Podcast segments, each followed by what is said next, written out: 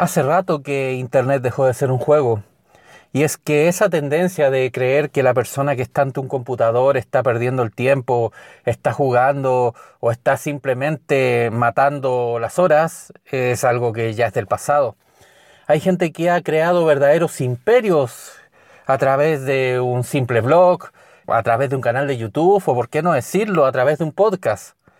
Sin embargo, esos imperios, por más que te lo quieran hacer ver así, no funcionan solos porque el emprendedor no puede hacer todas las cosas, no puede ser el hombre orquesta.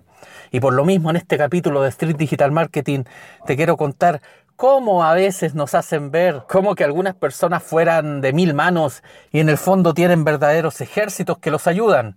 Y uno cae en ese engaño y pretende hacerlo todo. ¿O usted cree que Vilma Núñez y Joan Boluda actualizan sus propios plugins? No lo creo. Yo tampoco y por eso Fausto se va a la calle conmigo para hablar esto y mucho más en Street Digital Marketing.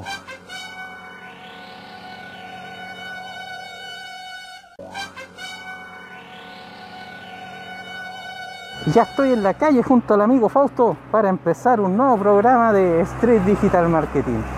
Aquí en estas calles de los Andes con... Bueno, ahora ya hay un poco menos de temperatura, pero hubo un momento, hubo un momento que Estuvimos cerca de los 36 grados hoy día. De verdad esto es un infierno. ¿Qué quieren que le diga?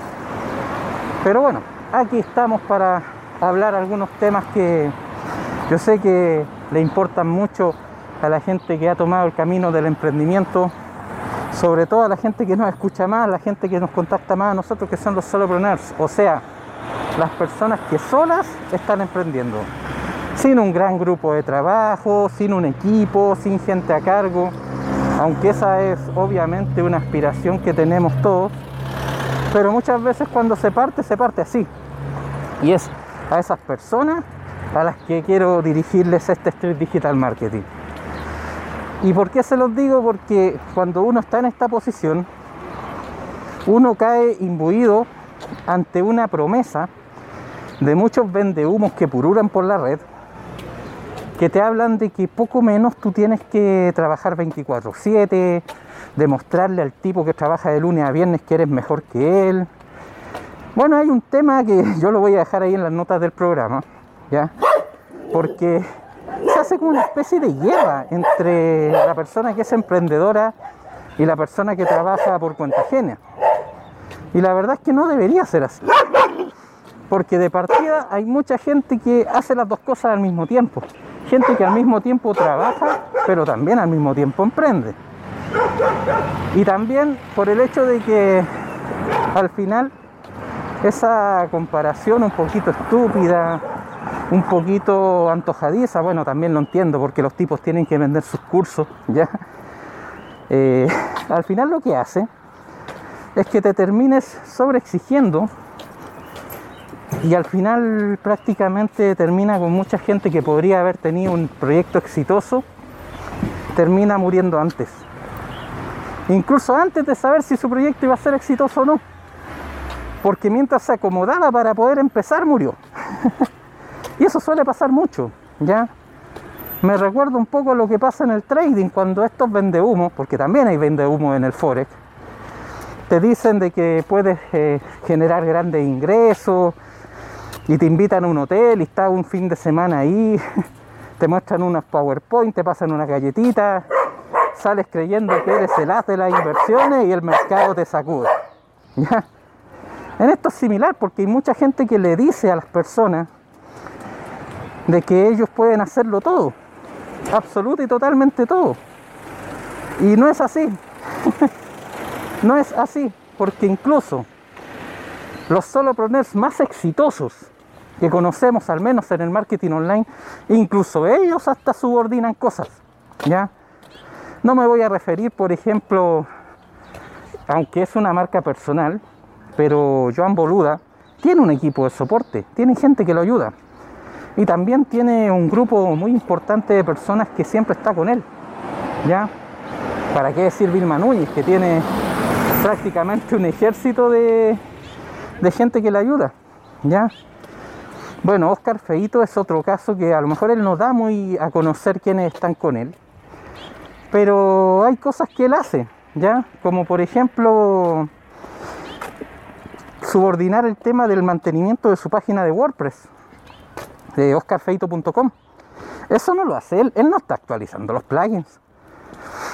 Él tiene una empresa que se dedica a eso, o sea, la, la subcontrata, ya que la verdad no sé cuál es, pero tenía entendido que era Destácame de Jaime Garmar, pero no, no, lo tengo muy claro. Si alguien lo tiene claro, por favor, usted, ya sabe, en los comentarios o en las cajas de, de reacciones en las redes sociales o, o, en las plataformas de podcasting me lo puede aclarar, ¿ya?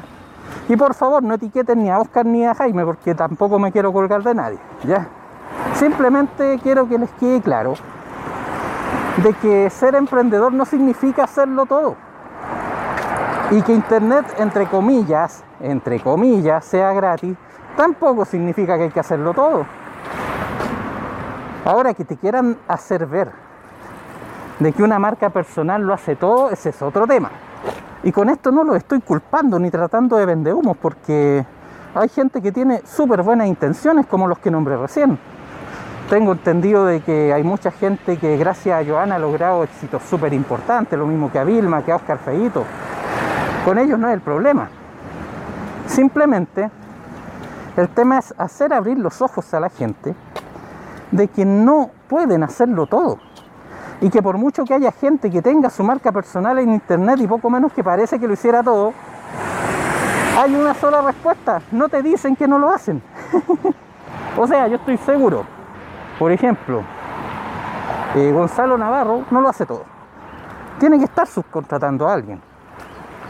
Quizás el único, la única persona que tengo entendido que lo hace todo es Carlos Malfatti. Y harto ha tenido que guerrear este muchacho. Lo mismo que Alex Ávalo.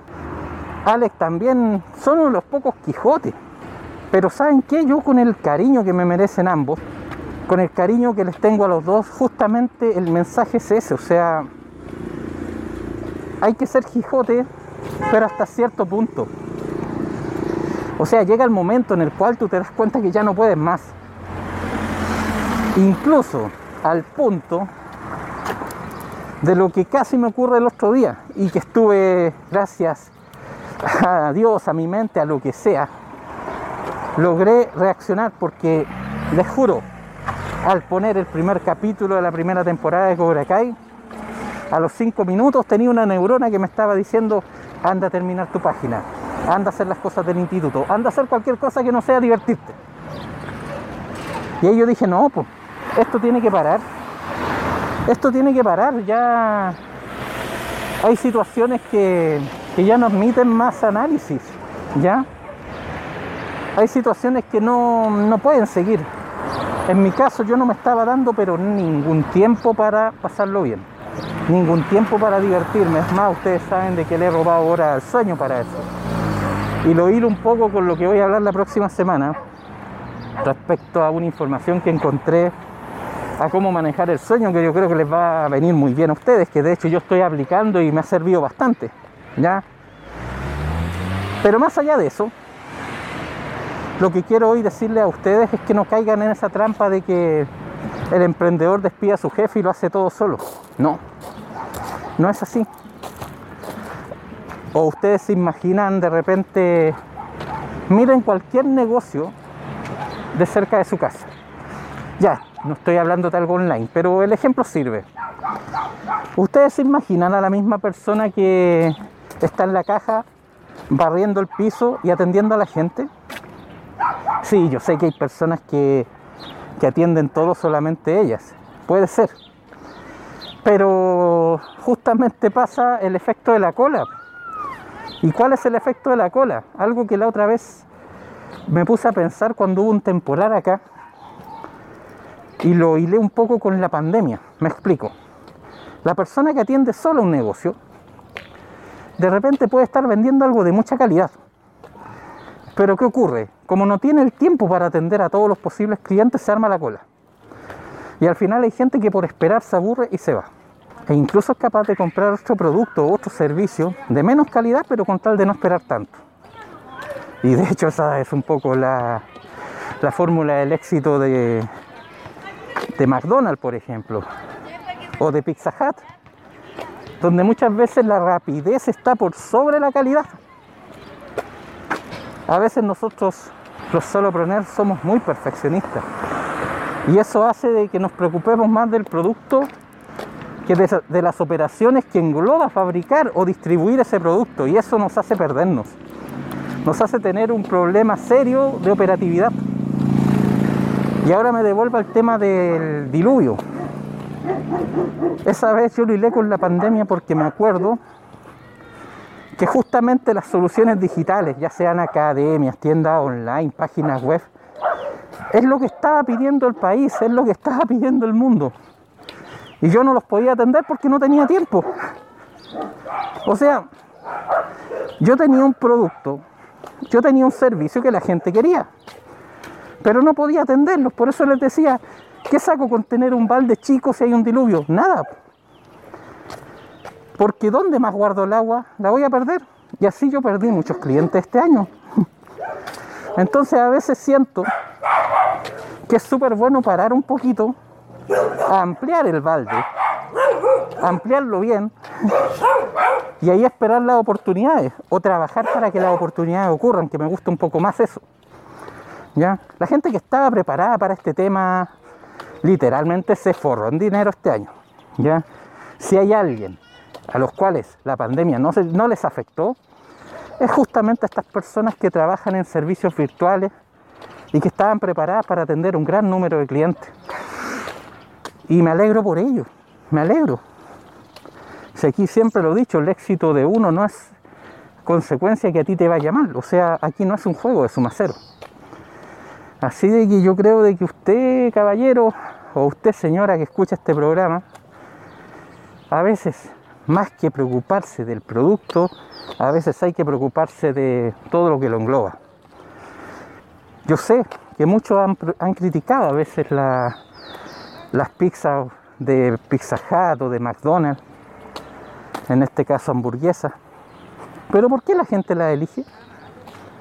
Aparte de la maquinaria publicitaria que hay atrás.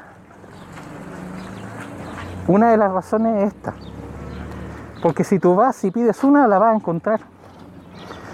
En cambio, por ejemplo, en mi caso, si alguien llega y me pide una página web para mañana, no la puedo tener.